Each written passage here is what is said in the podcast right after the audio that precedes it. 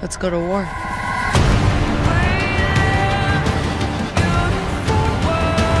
Forget everything you think you know.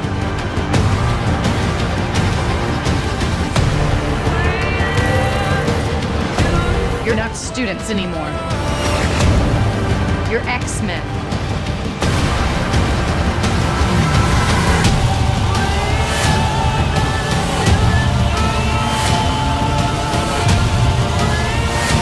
Everything they've built will fall!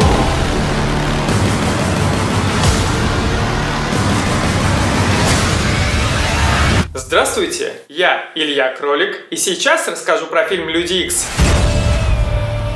Эра апокалипсиса за 100 секунд. После прекрасного вступления кино медленно раскачивается, обозначает всех, по мелочи напоминает «это 80-е» и подает клишированную драму «Антикупидон с двойным проникновением». Это перебор, я ужасный человек. Первый мутант Апокалипсис убеждениями и кодом на прокачку набирает помощников, пока те играют в молчанку. У вас молчанка. Но в целом режиссер Брайан Сингер уже четвертый фильм серии ловко жонглирует множеством персонажей. И ловко вводит и выводит читерного ртуть, у которого взрывная сцена. Сражений немного, вместо этого тотальное разрушение и аж два телепатических противостояния. Хороших.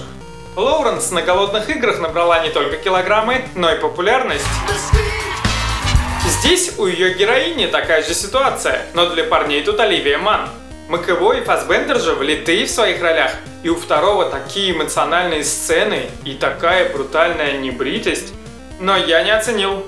Я оценила.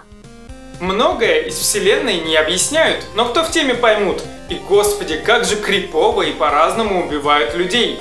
Любо-дорого смотреть. За весну это самый комиксовый фильм. Не мутит что-то заумное, а переносит историю на экран. Показывают жесть, разбавляя юмором.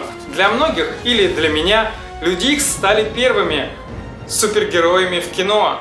Наравне с Бэтменом и Человеком-пауком они самые родные, но у X-менов до сих пор держится их линия. И, наконец, за три фильма образовалась знакомая классическая команда, которая прошла через новое приключение.